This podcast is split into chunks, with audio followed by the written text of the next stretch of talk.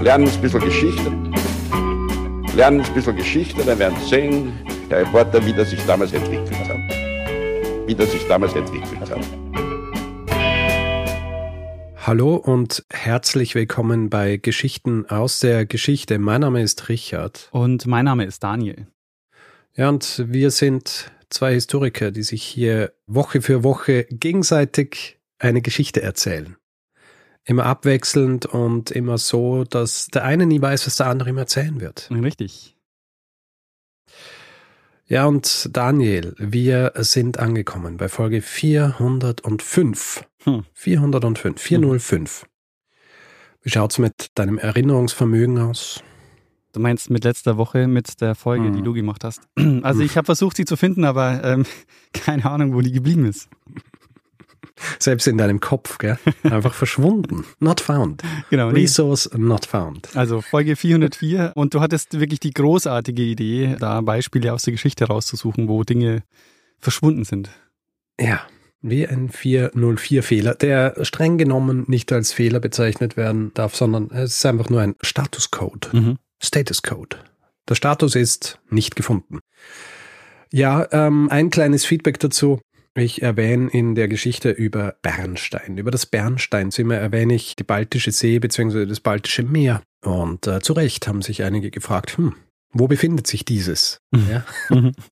ähm, Baltisches Meer ist quasi so der internationale Name für die Ostsee. Ja. Die Ostsee ist seit Jahrtausenden die bevorzugte Lagerstätte für Bernstein. Sehr gut. Ja, mir hätte es auffallen können, aber ich dachte, die Baltische See ist vielleicht wirklich noch so ein Teil der Ostsee oder so abgetrennt davon. Äh, äh, ja. Nein, es hat auch nicht geholfen, dass ich später auch mal, als ich über Musiris gesprochen habe, über das Eritreische Meer gesprochen habe. Mhm. Das ja auch dann Dinge umfasst, die wir heute unter anderen Namen kennen. Deswegen wahrscheinlich hast du grundsätzlich gedacht, ja, lauter Meere, die heute anders heißen. Ja, und ich vertraue dir einfach. Ich denke mal, okay, Richard ja. wird schon wissen, was er erzählt. And that's where you're wrong. Gut. Ja, Daniel, Folge 405. Ich hoffe, du hast eine schöne Geschichte vorbereitet. Also ich habe auf jeden Fall eine Geschichte vorbereitet, ob du sie schön findest. Also ich hoffe, sie gefällt dir. Hm, okay. Richard, am 5. Juni 754 kommt es bei Dokkum in Friesland, das liegt heute so im nördlichen Teil der Niederlande, das ist nicht weit weg von der Nordseeküste, da kommt es zu einem brutalen Überfall. Eine Gruppe an Räubern greift ein Zeltlager an, das dort an einem Flussufer errichtet worden ist. Die Zahl der Opfer, die schwankt je nach Quelle, es heißt bis zu 52 Personen sind dort erschlagen worden. Von den Angegriffenen hat jedenfalls niemand überlebt. Die Angreifer plündern das Lager, tragen kistenweise Beute weg und die Kisten sind richtig schwer. Aber als sie sie öffnen, ist die Enttäuschung groß. Hast du eine Idee, was sie in den Kisten finden? Ähm, Blei. Äh, nicht Blei, sondern Bücher und Reliquien. Hm. Und die werfen sie jetzt wütend ins Gebüsch. Sie haben nämlich bei diesem Überfall einen Erzbischof und den päpstlichen Legat für Germanien erschlagen, der gerade zu Missionieren nach Friesland aufgebrochen ist. Es ist Pfingsten und bekehrte Friesen sind gerade an dem Fluss getauft worden und sollten jetzt noch gefirmt werden, aber zu dieser Firmung kommt es jetzt nicht mehr. Denn wie es in einer Quelle heißt, Feinde drangen in gewaltiger Zahl mit blinkenden Waffen und mit Speeren und Schilden in ihre Lager ein. Hast du schon eine Idee, Richard, um wen oder was es in dieser Folge gehen wird? Ähm, nein. Wir sind im Jahr 754. Wir sprechen in dieser Folge über Bonifatius, und Bonifatius ist einer der bekanntesten christlichen Missionare und Kirchenreformer im frühmittelalterlichen Frankenreich. Und er ist maßgeblich daran beteiligt, dass sich ein einheitliches und romorientiertes Christentum in Europa im Mittelalter durchsetzt. Hm. Was das konkret bedeutet, schauen wir uns gleich noch genauer an. Er bekommt jedenfalls später den Beinamen Apostel der Deutschen. Hm. Mhm. Und in meiner letzten Folge über Maxentius, den letzten Kaiser in Rom, da ging es ja auch darum, dass sich mit Konstantin das Christentum durchsetzt im Römischen Reich. Mhm. Und heute ist es so ein bisschen die Fortsetzungsfolge, also wo es um die Frage geht, was passiert eigentlich danach mit dem Christentum, nachdem das Weströmische Reich untergeht. Mhm. Und Bonifatius, also er hat nicht nur den Beinamen Apostel der Deutschen, sondern er hat auch oder er wird auch manchmal bezeichnet als der Baumeister des christlichen Europas. Okay. Ich skizziere mal den groben Verlauf, dann wird, denke ich, deutlicher, welche Rolle Bonifatius dabei spielt. Vorweg vielleicht noch, kennst du Bonifatius oder verbindest du mit ihm irgendwas? Du, äh, vom Namen her, aber ansonsten bin ich da relativ blank. Sehr gut. Weil diese Zeit ist ja, ja eine ganz entscheidende Umbruchphase, die Europa und das Mittelalter prägt. Und eigentlich bist ja du der Experte für genau diese Zeit. Ja, mhm. eben nicht genau diese Zeit. Meine Zeit ist so ein, 200 Jahre vorher. Ah, verstehe. Also das Christentum verbreitet sich nach der konstantinischen Wende im Römischen Reich und unter Kaiser Theodosius wird es dann im Grunde zur Staatsreligion. Es ist dann so ab 391, da werden dann alle heidnischen Kulte im Reich verboten. Mhm. Aber mit dem Zusammenbruch des Weströmischen Reichs verschwindet das Christentum nicht und es ist aber auf der anderen Seite auch noch nicht ausgemacht, dass sich das Christentum jetzt auch in Europa durchsetzen wird. Also es gibt ganz viele germanische und keltische Gruppen, die einen polytheistischen Glauben hatten also die einen Glauben an mehrere Götter haben und die von den Christen als pagan oder heidnisch bezeichnet werden und die eben ihren eigenen Kulten und religiösen Praktiken nachgehen. Und die Germanen und Kelten, auf die die Missionare wie der Bonifatius dann treffen, die haben ja auch einen Glauben. Also die Christen bezeichnen die zwar als Ungläubige oder Heiden, aber so der große Unterschied zum Christentum ist eben, dass sie an mehrere Götter glauben und deren Kulte und Riten, die sind ja ein Stück weit flexibler von Stamm zu Stamm, als es bei den mhm. Christen ist. Und der markanteste Unterschied ist eben, dass das Christentum so einen Absolutheitsanspruch hat. Also das kommt da gleich im ersten der zehn Gebote vor, du sollst keine anderen Götter neben mir haben. Mhm. Weil für die Germanen wäre es jetzt durchaus eine Option gewesen, den Christengott einfach mit aufzunehmen in ihre Götterwelt. Mhm. Aber für die Missionare kommt das natürlich nie in Frage. Deshalb dauert es auch in vielen Gebieten sehr lange, bis diese paganen Riten vollständig verschwinden. Also selbst in Gebieten, die offiziell schon christianisiert sind. Weil die Texte, die die Missionare zum Beispiel dabei haben, die sind ja alle auf Latein. Das heißt, diese Missionare mussten das Evangelium erst in die Volkssprachen übersetzen und dann wirklich auch den Leuten im Grunde genommen ja lehren, wie sie als Christen zu leben hatten. Also allein das Taufen reicht einfach nicht. Mhm. Aber man muss sich vorstellen, dass die religiösen Grenzen in der Zeit sehr stark verschwimmen. Also die Gruppen, die jetzt ins Reich kommen, wie die Langobarden zum Beispiel, die nehmen dann auch recht schnell den christlichen Glauben an. Das betrifft aber wahrscheinlich vor allem die Oberschicht und eben nicht das Gros der Bevölkerung auf dem Land. Das ist ja grundsätzlich auch was, was quasi mit der Übernahme von Religionen oder Konfessionen passiert im Laufe der Jahrhunderte und Jahrtausende, oder? Also, dass zuerst einmal die Oberschicht das annimmt und dann sind die Untertanen quasi automatisch auch unter diesem Glauben. Ganz genau. Und das ist das, was man bei Bonifatius auch sieht. Das nennt sich dann Missionierung von oben nach unten. Also du gehst erstmal zum Fürsten und dann kümmerst du dich um die Bevölkerung. Mhm. Es gibt aber auch einen anderen Weg. Also es gibt auch Wandermönche zum Beispiel, die ziehen wirklich rum und versuchen die Leute eben vom christlichen Glauben zu überzeugen. Und bis weit ins 8. Jahrhundert findet man also in diesen Gebieten, die eigentlich schon offiziell christlich sind, eben immer noch germanische Bräuche. Und Missionare wie der Bonifatius zum Beispiel, die sind eigentlich ihr Leben lang, außer jetzt in Friesland, aber die sind eigentlich sonst ihr Leben lang in Gebieten unterwegs, die eigentlich offiziell schon christianisiert sind. Mhm. Aber eben vor allem über die Fürsten. Und die Leute sind zwar dann getauft, aber eben allein die Taufe reicht eben nicht. Weil die eigentliche Arbeit fängt dann eben für die Missionare erst nach der Taufe an, weil sie eben den Leuten zeigen mussten, wie sie als Christen wirklich leben sollten. Mhm. Und es gab dann eben nach der Taufe meistens so Laster- und Tugendkataloge haben die dann bekommen, wo eben drin steht, worauf sie zu achten haben. Wir sind jetzt so am Übergang von der Spätantike zum frühen Mittelalter und es entsteht jetzt ein Reich, das mehr oder weniger offiziell die Nachfolge des Weströmischen Reichs antritt. Nicht sofort, das dauert ein paar Jahrhunderte und das ist ja die Zeit jetzt, wo du eben der Experte bist, wo das Merowinger Reich entsteht. Aber ja, im Laufe der Zeit jetzt danach tritt eben genau dieses Frankenreich dann die Nachfolge des Weströmischen Reichs an, was dann ja letztendlich so den Höhepunkt erreicht mit Karl dem Großen, der dann auch Kaiser wird und dann zeigt sich das später ja auch im Namen des Reichs, das nennt sich dann ja auch Heiliges Römisches Reich. Ja. Davon sind wir jetzt aber noch ja, um 500 noch ein gutes Stück entfernt, aber die Grundlagen dafür, dass das überhaupt möglich ist, die Grundlagen legen jetzt die Merowinger und Bonifatius hat einen entscheidenden Anteil daran. Also es etablieren sich jetzt so um 500 die Merowinger als neue Herrscherdynastie. Das Frankenreich entsteht. Es gab zu der Zeit ja einige germanische Heerführer, aber einer, dem gelingt es, die anderen zu unterwerfen und ein größeres Reich zu schaffen. Und das ist ein gewisser Chlodwig, Chlodwig I. Mhm. Und er gilt ja als Begründer des Frankenreichs. Chlodwig der Erste, der konvertiert jetzt auch zum Christentum und lässt sich um das Jahr 500 rum taufen. Und dadurch wird das Frankenreich jetzt christlich und wie das so ist, du hast es ja auch gerade schon angesprochen, das bedeutet für die Untertanen, dass sie im Grunde jetzt auch christlich sind und eben die Religion des Herrschers annehmen müssen. Hm. Und in der Folge dehnt sich jetzt das Fränkische Reich immer mehr aus. Das heißt, die eroberten Gebiete werden auch christianisiert und damit verbreitet sich jetzt das römisch-katholische Christentum. Es gab nämlich auch andere christliche oder frühchristliche Strömungen, wie den Arianismus zum Beispiel, der war bei den Langobarden sehr beliebt. Die werden aber jetzt verdrängt. Jetzt setzt sich mit dem Fränkischen Reich auch der römisch-katholische Glauben durch. Hm. Es hat ja auch Zeiten gegeben, wo die quasi parallel, also so koexistiert haben. Ja, genau der Arianismus, wo du dann so Orte hast, wo du so Doppelkirchen hast für die unterschiedlichen Gläubigen.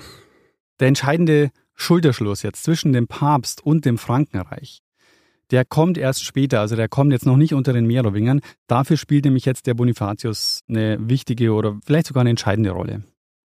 Wenn du schon mal eine Darstellung von Bonifatius gesehen hast, dann ist dir vielleicht aufgefallen, dass er ganz oft ein Buch in der Hand hält, das von einem Schwert durchbohrt wird. Und es kommt daher, dass in einer seiner Biografien davon berichtet wird, dass er, um sich zu schützen, also die Angreifer kommen eben in das Lager und um sich zu schützen, hält er ein Buch über sich, bevor ihn der Schwerthieb trifft. Mhm. Und in Fulda, eine Stadt in Hessen, nördlich von Frankfurt, da ist ein Kloster, das er gegründet hat. Und da ist er auch begraben und da wird der Codex Ragundrudis aufbewahrt. Und das ist angeblich genau das Buch, das er da hochgehalten hat. Der Codex Ragundrudis, der stammt tatsächlich aus seinem Besitz. Und er hat auch wirklich so ein paar Einschnitte und es gibt auch ein kleines Loch, das aussieht, als käme es von einem Vierkantnagel.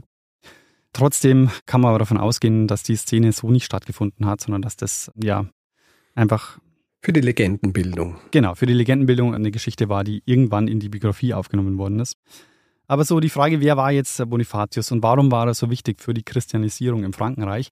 Bei seiner Ermordung 754 ist er schon recht betagt, also da ist er schon über 80 Jahre alt.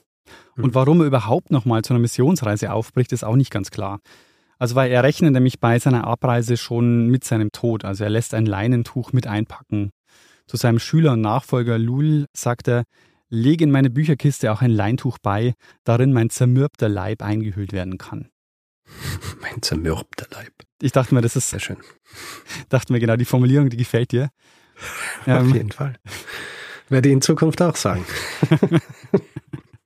Aber eben, er, ist, er bricht jetzt auf, er ist schon 80 und ihm ist klar, es kann jetzt auch jederzeit seine letzte Reise anbrechen.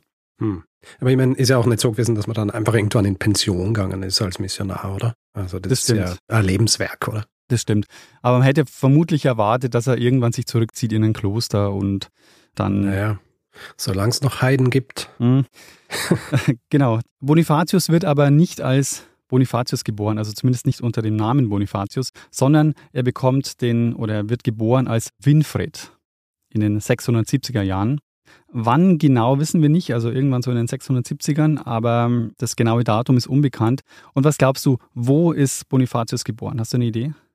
Ähm, in, ähm, in Aachen. Ja, also Aachen spielst du wahrscheinlich darauf an, dass die Karolinger dort ja ihren Sitz hatten, beziehungsweise der Aachener Dom ja auch dann die wichtigste Kirche auch für Karl den Großen war. Also, aber man würde jetzt davon ausgehen, ne, er heißt Apostel oder er bekommt den Beinamen Apostel der Deutschen. Er ist einer der wichtigsten Missionare zu der Zeit. Er gründet hier Klöster und Bistümer und er kommt aber aus dem Südwesten Englands. Er ist in der Nähe von Exeter geboren. Ah, natürlich, er ist einer der ist einer der britischen. Das ist lustig, weil am Anfang, als du den Bonifazo angesprochen hast, dann habe ich mir gedacht, ah, der ist sicher auch einer von denen von der Insel, weil die waren ja da so vorherrschend ja. äh, in dieser Zeit. Aber dann, nachdem du gesagt hast, der heißt Winfried, aber natürlich, das ist ja übergreifend, diese Namensgebung in der Zeit. Ja, ich meine, vielleicht hätte ich Winfred oder so sagen sollen. Ja, ja, ja, na, stimmt schon. Und das ist ja doch ein Punkt, der, also du wusstest jetzt natürlich, dass es viele angelsächsische oder ja, englische Missionare gab, zu der Zeit auch viele irische Missionare. Irisch vor allem auch. Oder? Genau. Die kommen jetzt eben von der Insel auf den Kontinent und sind ja sehr wichtig als Missionare. Und es stellt sich ja schon die Frage, wieso kommen die eigentlich oder wieso kommen die gerade von daher? Es gibt ja auch im Frankenreich, die waren ja auch christlich. Also warum brauchen die jetzt so viele Missionare aus England? Und es ist ja so, dass weite Teile der Insel lange Zeit von den Römern beherrscht werden. Also nie die ganze Insel, also die Nordgrenze war ja erst der Hadrianswall und dann später der Antoniuswall. Also grob gesagt so das Gebiet bis ins heutige Schottland. Also ja, Hadrianswall war im Grund so diese Trennung zwischen Norden und Süden und war ja quasi als Befestigung auch gedacht gegen die im Norden in Schottland. Und das ist übrigens auch Britannien, wo Konstantin zum Kaiser erhoben wird, also von seinen Soldaten, nachdem sein Vater, der Constantius Chlorus, dann stirbt. Das mhm. war im berühmten Stressjahr 306. Das Stressjahr, sehr gut.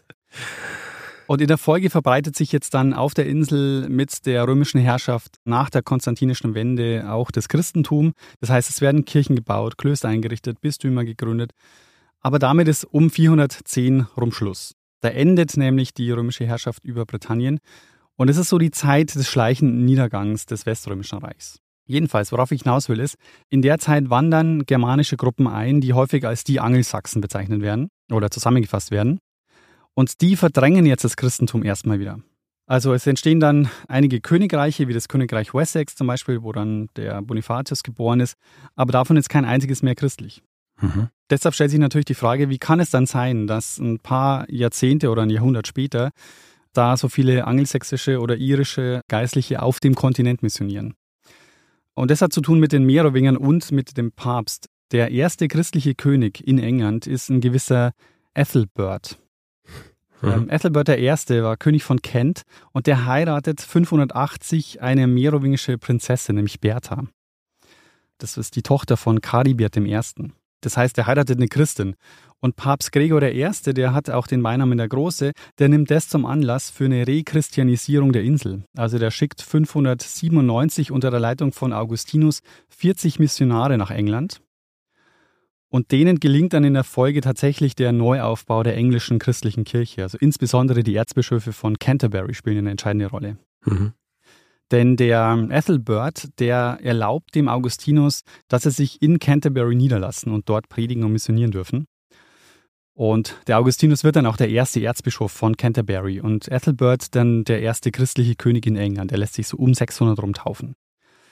Das Erstaunliche ist, in den folgenden Jahrzehnten werden dann die anderen Königreiche auch christlich und es entsteht eine romorientierte Landeskirche, also wirklich viel einheitlicher strukturiert als auf dem Kontinent, weil sie eben im Grunde neu aufgesetzt wird. Mhm. Und die entsteht eben auch wirklich so einheitlich strukturiert über die Grenzen der Königreiche hinweg. Also da etabliert sich dann wirklich so diese angelsächsische christliche Kirche. Und in diese Phase hinein, wo sich das alles schon etabliert hat, wird jetzt also der Winfried geboren, um 670. Da ist diese Rechristianisierung der Insel im Grunde schon abgeschlossen. Da Nach 70 Jahren. Genau, das geht relativ schnell und es ist dann so, dass der Winfried, das zeichnet sich jetzt nicht ab, dass er eine geistliche Karriere hinlegt. Seine Eltern waren angesehene Landbesitzer und vielleicht sollte ich an der Stelle noch was zu den Quellen sagen. Also Bonifatius wird gleich nach seinem Tod als Heiliger und Märtyrer verehrt. Das heißt, es existieren einige Biografien über ihn, sogenannte Hagiografien. Und das sind so Lebensbeschreibungen von Heiligen und ist eine ganz typische Quelle fürs Mittelalter. Einerseits natürlich super, weil wir dadurch was überliefert haben, aber andererseits muss man halt aufpassen, weil diese Hagiografien folgen gewissen Mustern. Also so wie sie aufgebaut sind und wie sie bestimmte Dinge erzählen. Also die darf man nicht bei allem wörtlich nehmen. Ja. Ich meine, nicht umsonst heutzutage, wenn man von zu eindeutig eingefärbten Biografien spricht, sagt man ja, es ist eigentlich eine Hagiografie. Ja, stimmt. Benutzt man das auch so im Übertragenen? Ja, ja. Ah, okay. Schon. Also ein Beispiel dafür ist Willibald zum Beispiel, der berichtet in seiner Bonifatius-Biografie, dass der Bonifatius schon mit vier Jahren den Wunsch geäußert hätte, in ein Kloster zu gehen. Und sein Vater, sein Vater will ihn davon abhalten und er zeigt ihm die Vorzüge des, wie es heißt, weltlichen Wohllebens.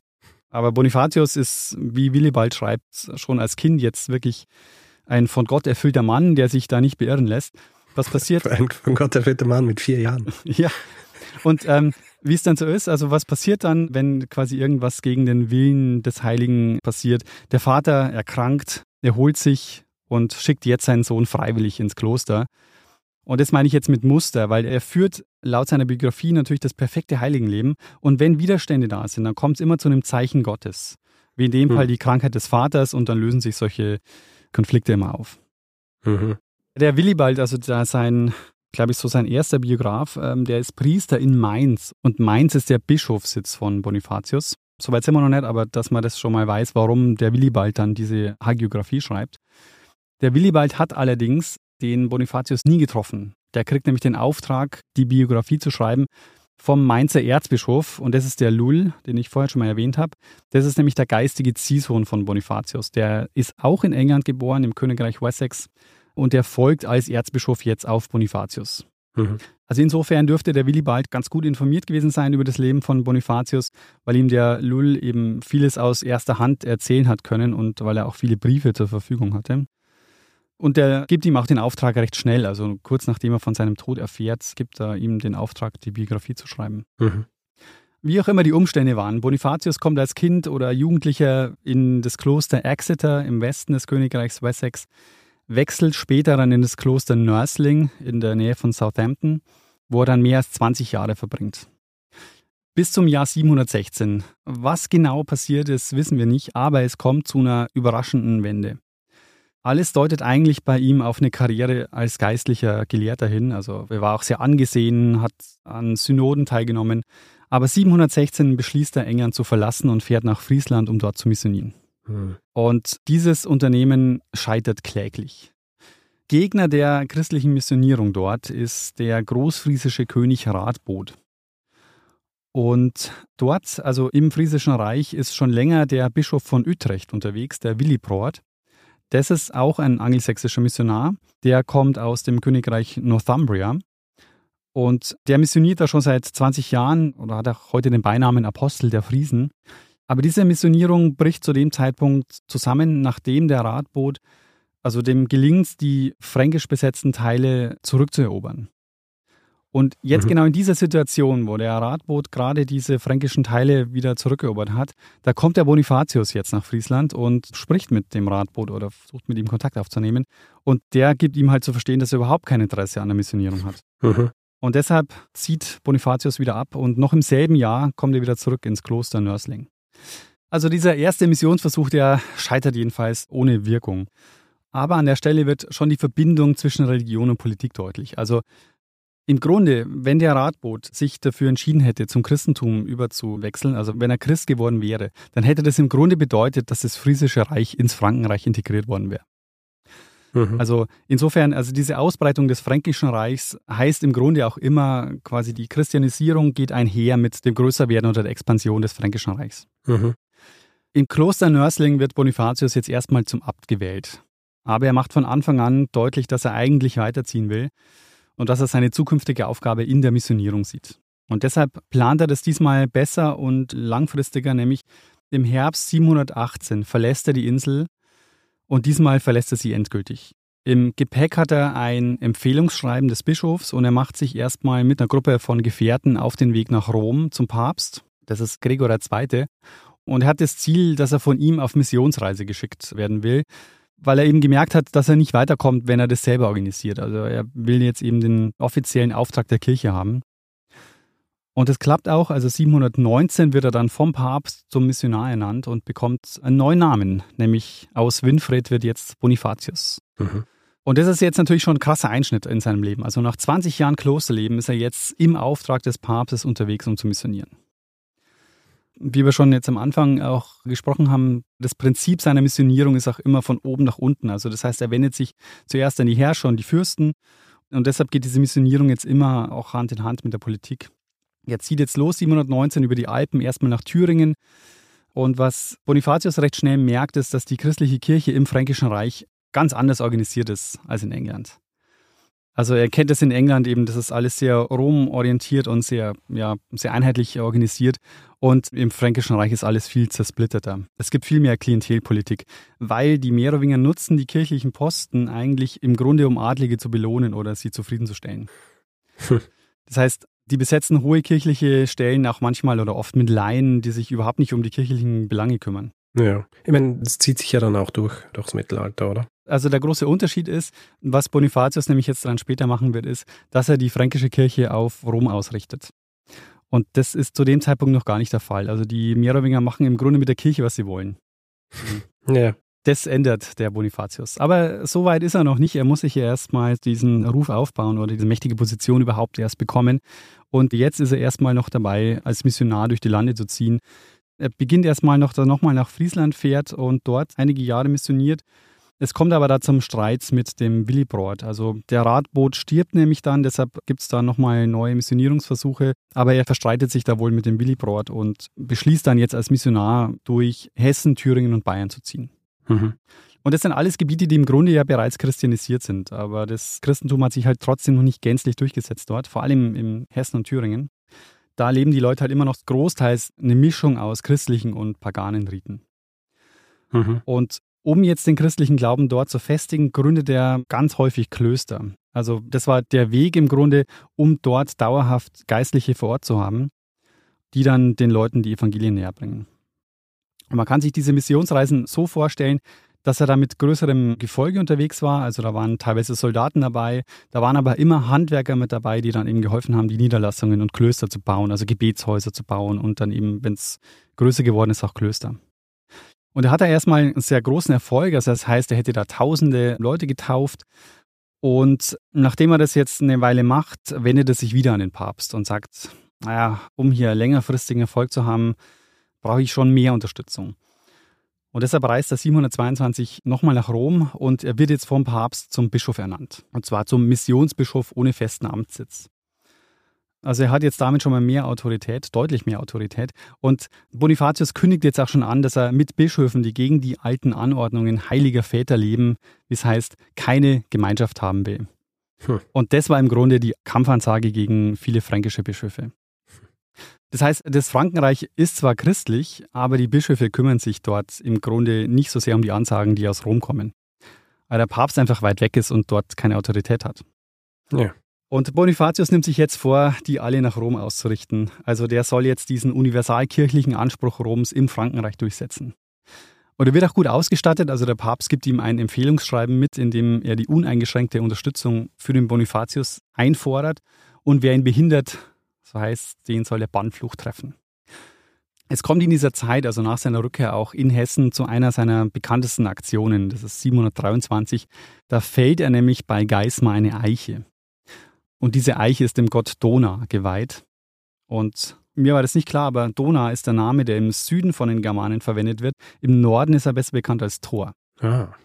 Und es heißt also, er fällt dann also diese Eiche und das Holz, das sie aus dieser Eiche gewinnen, das wird dann zu einem Gebetshaus verarbeitet. Und diese Szene, wo er die Eiche fällt, findet man ganz oft auf Bildern mit dem Bonifatius.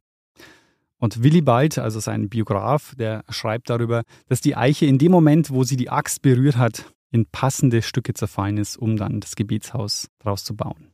Die ähm, Axt zerfällt? Nicht die Axt, die Eiche zerfällt. In, ah, die Eiche. Die Eiche zerfällt in, in passenden Stücke, sodass man aus denen gleich das Haus bauen also kann. Also gleich so in die Planken und Bretter und so weiter. Ganz genau.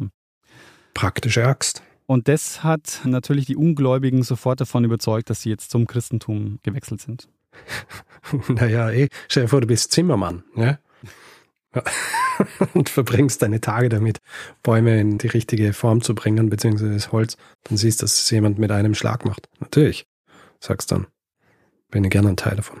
Ich glaube, der Clou war eher, dass sie damit gerechnet haben, dass jetzt sofort Dona eingreifen wird, im Sinne von Blitz und Donner, die auf den Bonifatius einschlagen, was eben nicht passiert ist. Der Bonifatius zieht in diesen Jahren durch Hessen, Thüringen, von Dorf zu Dorf, von Stadt zu Stadt. Er hält Predigten auf dem Marktplatz, gründet Klöster, trifft sich mit den Fürsten und wo er nicht mehr missionieren muss, da versucht er jetzt zu reformieren. Und reformieren heißt, er versucht die fränkische Kirche auf Romkurs zu bringen. Und er schreibt dann auch regelmäßig Arbeitsberichte nach Rom, wo er dann von seinen Fortschritten berichtet.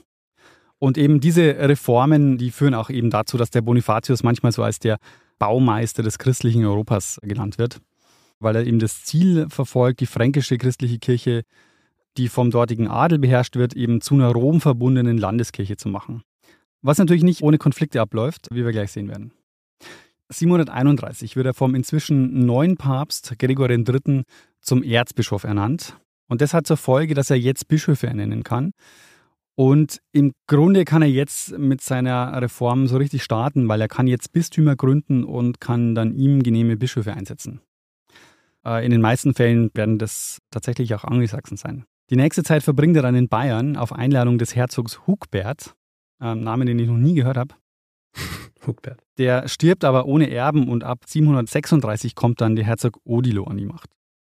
Zunächst geht Bonifatius aber noch mal kurz nach Rom. Sein letzter Rombesuch wird das jetzt sein wo er nicht nur sein freundschaftliches Verhältnis zum Papst stärkt, sondern auch viele Mitarbeiter rekrutiert. Also da stößt zum Beispiel jetzt auch sein späterer Nachfolger Lul dazu. Und man muss sich vorstellen, Bonifatius ist jetzt so um 730 rum der wichtigste Vertraute des Papstes nördlich der Alpen. Was man auch am Titel sehen kann. Also er ist ja schon Erzbischof und der Papst verleiht ihm jetzt auch noch den Titel, er wird jetzt zum Legaten für Germanien.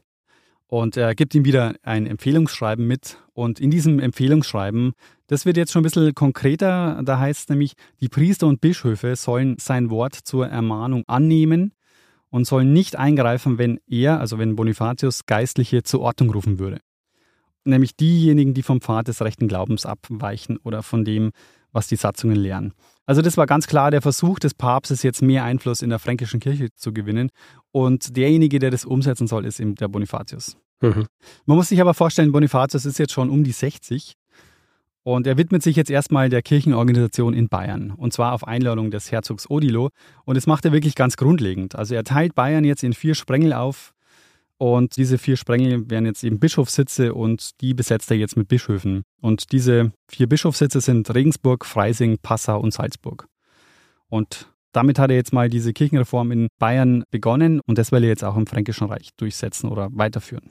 Mhm. Und dafür, und darauf wartest du jetzt schon wahrscheinlich die ganze Zeit, dafür geht er jetzt ein Bündnis ein mit den Karolingern. Die Merowinger sind offiziell noch an der Macht, aber de facto regieren schon die Karolinger. Also das waren ihre Hausmeier. Und Karl Martell, der teilt 741 das Reich unter seinen Söhnen auf. Also Karlmann und Pippin der Jüngere. Und ich habe das in meinem kurzen Überblick am Anfang ja schon angedeutet. Die wollen gern die Macht von den Merowingern übernehmen. Ihnen fehlt aber die dynastische Autorität. Hm. Deshalb setzt zum Beispiel dann der Karlmann 743 auch wieder einen merowingischen König ein, nämlich den Kilderich III. Und das wird übrigens der letzte Merowinger König sein. Also wie gesagt, den Karolingern fehlt die Autorität. Und was glaubst du, wer kann ihnen die Autorität verleihen, um dieses dynastische Fehlen auszugleichen? Gott. Ah, der Papst. Hm. Ja, eben, Gott. Also, ja. sind ja nur das Sprachrohr Gottes. Das stimmt, am Ende Gott. Aber genau, sie müssen irgendwie einen Weg finden, mit dem Papst zusammenzuarbeiten. Und man kann sich jetzt vorstellen, wer derjenige ist, der da vermittelt. Und also es ist so, die Kirche soll ihnen jetzt also die Legitimation verleihen. Und das ist jetzt der Grund, warum es zu diesem entscheidenden Schulterschluss kommt äh, zwischen dem Fränkischen Reich und dem Papst.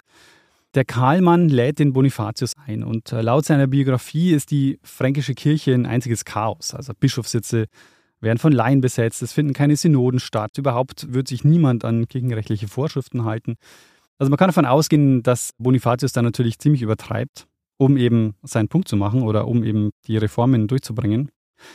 Aber der Karlmann reagiert insofern darauf, dass er eine Kirchenversammlung einberuft, 742, und auf dieser Kirchenversammlung wollten sie eben beratschlagen, wie die kirchliche Ordnung wiederhergestellt werden soll.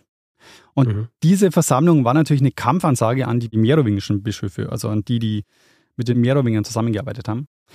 Der Bonifatius ist auch dabei, ist auf der Seite Karlmanns und diese Synode wird auch als Concilium Germanicum bezeichnet, weil es tatsächlich die erste große Kirchenversammlung im Frankenreich war. Der Karlmann verkündet auch, dass diese Versammlung ab jetzt jährlich stattfinden soll und Bonifatius wird als Erzbischof zur Kontrolle über die Bischöfe eingesetzt. Also die Rolle, die ihm der Papst eh schon vor einiger Zeit verliehen hat, aber jetzt eben auch offiziell zugebilligt wird durch Karlmann, also durch die politische Macht. Mhm. Insgesamt beschließen sie ein großes Reformprogramm, das eben die Handschrift von Bonifatius trägt. Und der 70-jährige Bonifatius ist jetzt auf dem Höhepunkt seines Wirkens. Also er ist der wichtigste Kirchenmann im Frankenreich und er ist im Grunde der wichtigste Vertraute des Papstes im Norden. Und das führt jetzt allerdings zu Widerstand. Also viele fränkische Adlige sind unzufrieden, befürchten jetzt, dass sie ihren Einfluss verlieren. Und deshalb reagieren jetzt Pipin und Karlmann auf diesen Druck. Die haben zwar ein Interesse an den Reformen, brauchen aber natürlich auch den Adel als Rückhalt. Und deshalb verschleppen sie die Reformen jetzt ein bisschen und dann passiert noch was, was ja, wahrscheinlich noch gravierender ist für den Bonifatius, nämlich der Karlmann, der eigentlich sein Vertrauter ist unter den Karolingern, der zieht sich zurück und überlässt das Feld gänzlich seinem Bruder Pipin. Das ist 747 und der Karlmann, der geht ins Kloster, zieht sich zurück, der Pipin, äh, der Jüngere, übernimmt. Und damit verliert Bonifatius seinen wichtigsten Fürsprecher, mit dem er eigentlich diese Reformen angehen wollte. Der Bonifatius wird jetzt ein bisschen ins Abseits gedrängt. Politisch spielt er jetzt bei Pipin eben keine so große Rolle mehr. Pippin arbeitet jetzt an der Ablösung der Merowinger und Kilderich III. ist ja offiziell noch an der Macht. Und Interessant ist, der Pipin, der macht jetzt eh im Grunde das, was Bonifatius tun würde, aber der Unterschied ist, er macht sich das jetzt selber mit dem Papst aus, ohne die Vermittlung von Bonifatius. Ja, den Mittelsmann ausschalten. Ganz genau. Das ist natürlich ein Affront gegen den Bonifatius, aber der Papst lässt sich trotzdem darauf ein, weil er Interesse hat an diesem Bündnis und Pipin ohnehin ein Interesse hat an diesem Bündnis. Insofern Win-Win für alle, aber Bonifatius steht jetzt quasi im Abseits. Obwohl im Grunde genau das passiert, was er eh machen würde oder was er fordern würde. Hm. Und jetzt kommt es eben zum entscheidenden Schulterschluss zwischen der Kirche und dem Frankenreich. 751 lässt sich Pippin zum König wählen mit der Erlaubnis des Papstes, der das aber auch offiziell macht. Also drei Jahre später kommt zum ersten Mal ein Papst über die Alpen, Stefan II., und der salbt jetzt den Pippin am 28. Juli 754 zum fränkischen König.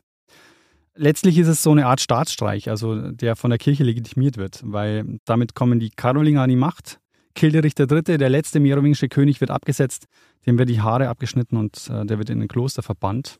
Hm. Naja, die Merowinger zu der Zeit äh, waren ja auch nur noch ein Schatten ihrer selbst. Ganz genau. Also weil du auch vorhin von, die haben eine, die dynastische Legitimation, die also Pippin und Karlmann und so weiter.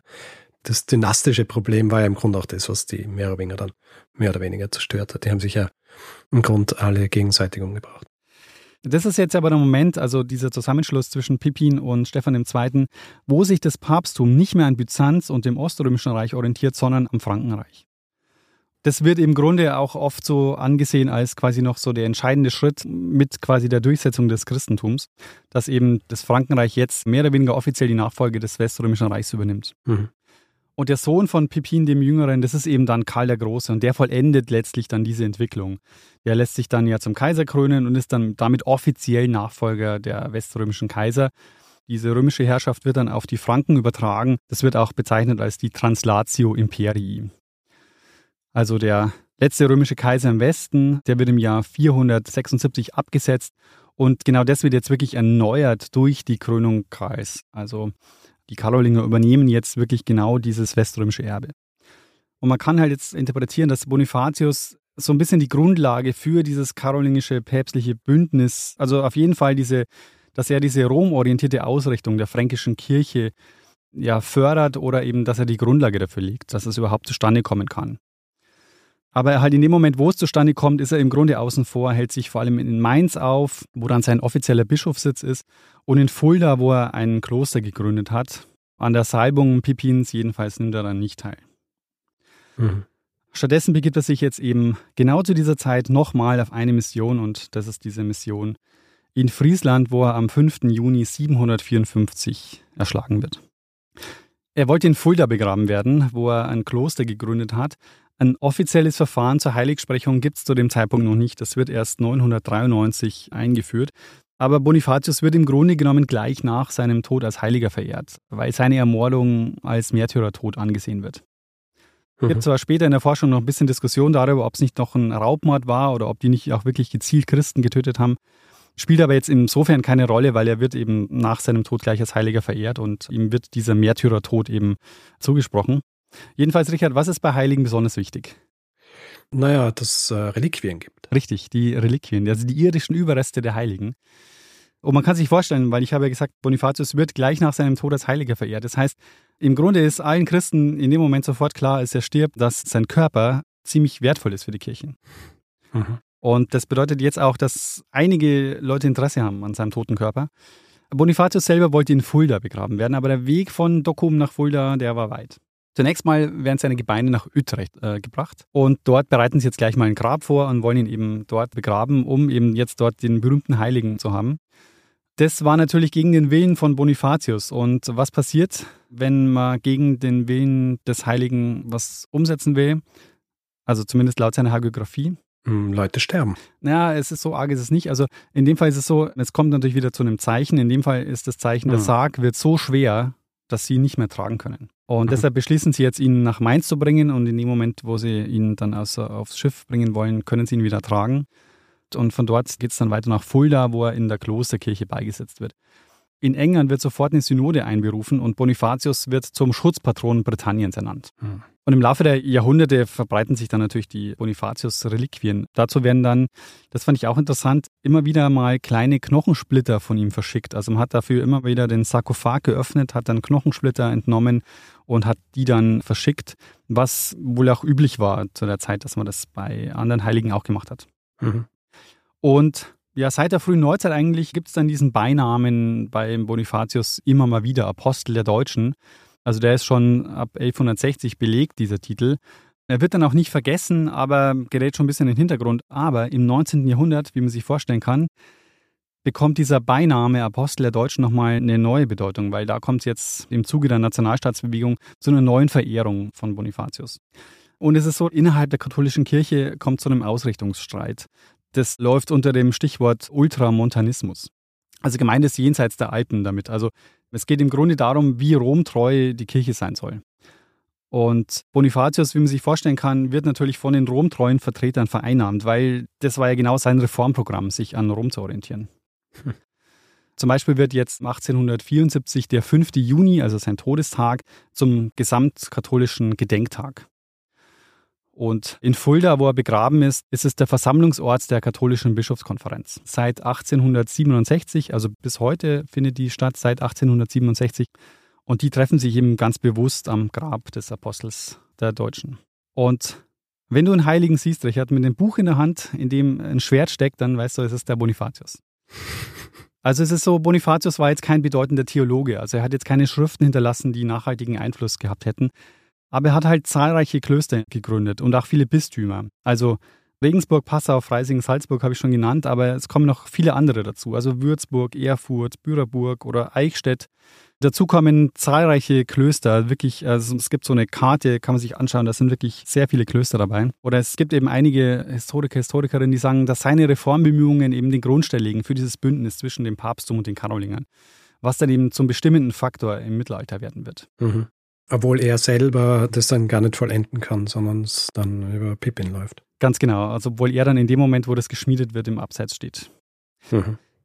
Tja, Richard, das war meine Geschichte über Bonifatius, einen der wichtigsten Kirchenreformer und Missionar im frühen Mittelalter, der die Weichen gestellt hat für die Vereinheitlichung der Kirche und eben eventuell für den Schulterschluss mit den Karolingern ja ein Stück weit mitverantwortlich war und der deshalb als der Baumeister des christlichen Europas bezeichnet wird.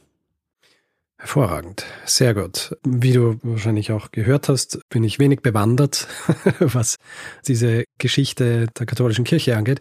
Und ich finde es sehr interessant, weil es vor allem eben auch wieder so viele schöne Verbindungen herstellt zu Dingen, die wir vorhin schon in diesem Podcast besprochen haben. Eine Sache, die mir eingefallen ist, während du mir die Geschichte des Bonifatius erzählt hast, erinnerst du dich an meine Folge über Bletchley Park? Mhm. Bletchley Park. Mhm.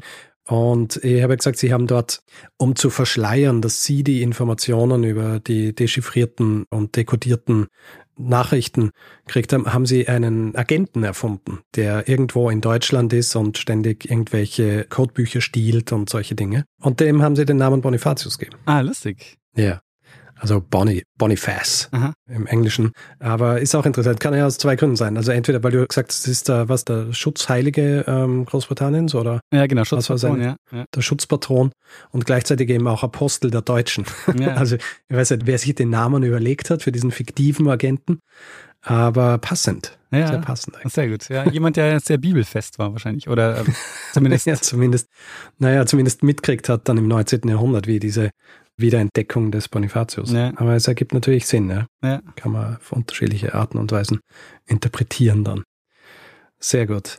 Also ich finde, das ist deswegen auch schon so ein schönes Beispiel, weil es halt auch zeigt, wie wichtig dann so eine, wie soll ich sagen, eine organisierte Religion dann auch schon für die Machthaber zu jener Zeit geworden ist. Genau, ja. ja. Also wirklich so dieses Wegkommen von, wir haben diese zerstückelten, unterschiedlichen Götter, sondern es ist ja auch so dieser Moment, glaube ich, wo irgendwie klar wird, wie sinnvoll es ist, in so einem Gebiet wie Europa, das ja wirklich aus sehr vielen unterschiedlichen kleinen Reichen bestanden hat, was zu finden, was so als ein äh, verbindendes Element dienen kann. Ja, ja das sind die Klammer, ja.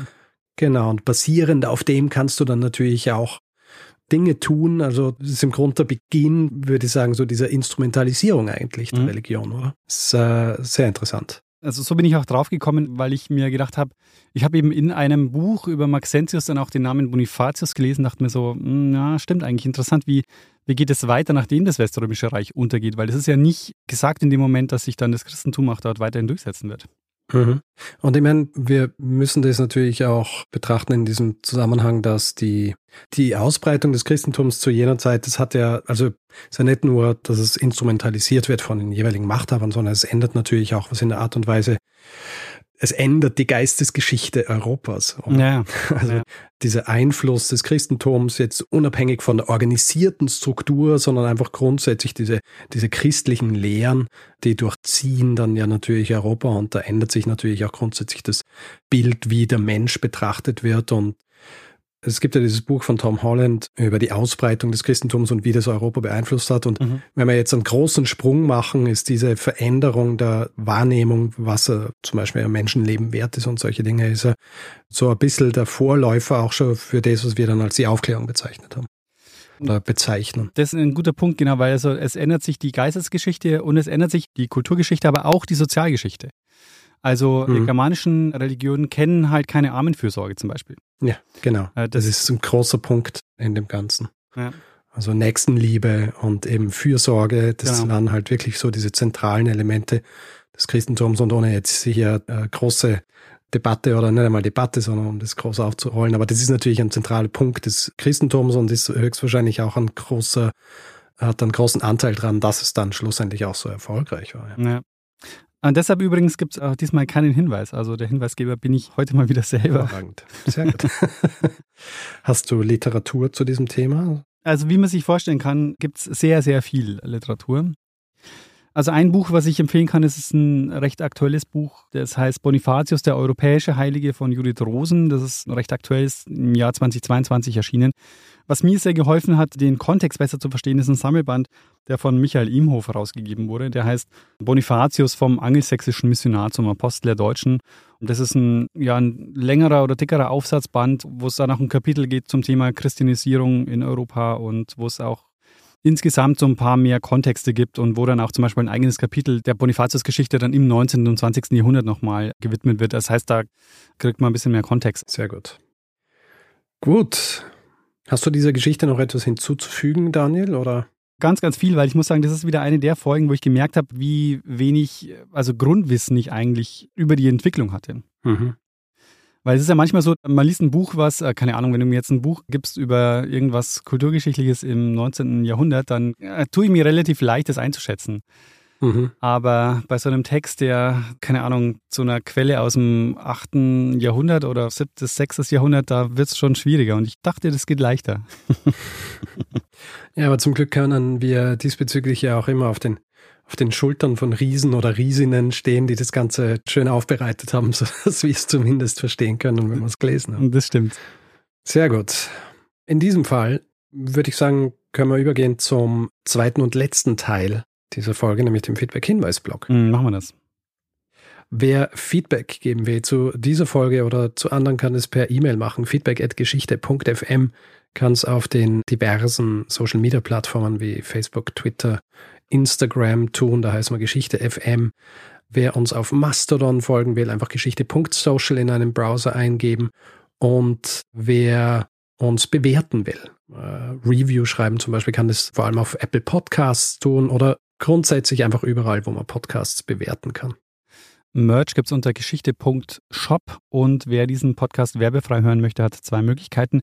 Die eine Möglichkeit ist bei Apple Podcasts, da gibt es den Kanal Geschichte Plus und es gibt bei Steady die Möglichkeit, sich den Feed zu kaufen für 4 Euro im Monat. Da findet ihr alle Informationen unter geschichte.fm slash steady. Wir bedanken uns in dieser Woche bei Martin, Sebastian, Judith, Sofian, Markus, Christian, Mike, Stefanie, Elisabeth, Lena, Silat, Lisa, Achim, Andreas, Oliver, Dennis, Christine, Maximilian, Mario, Urs, Annika, Martin, Steve, Florian, Nicola, Oliver und Daniel. Vielen, vielen Dank für eure Unterstützung. Und vielen Dank an Lene Kiebel fürs Schneiden dieser Folge. Tja, und dann würde ich sagen, Richard, äh, machen wir doch das, was wir immer machen. Genau, geben wir dem einen das letzte Wort, der es immer hat, nämlich Bruno Kreisky. Lernen ein bisschen Geschichte. Lernen ein bisschen Geschichte, dann werden Sie sehen, der Reporter, wie das sich damals entwickelt hat. Wie das sich damals entwickelt hat. Wartest du jetzt eine Reaktion auf, äh, auf eine Reaktion zum Namen Radbot? nee, nee, nee. Ich äh, habe nur kurz äh, den Satz nochmal gelesen, weil der kommt mir ein bisschen komisch vor.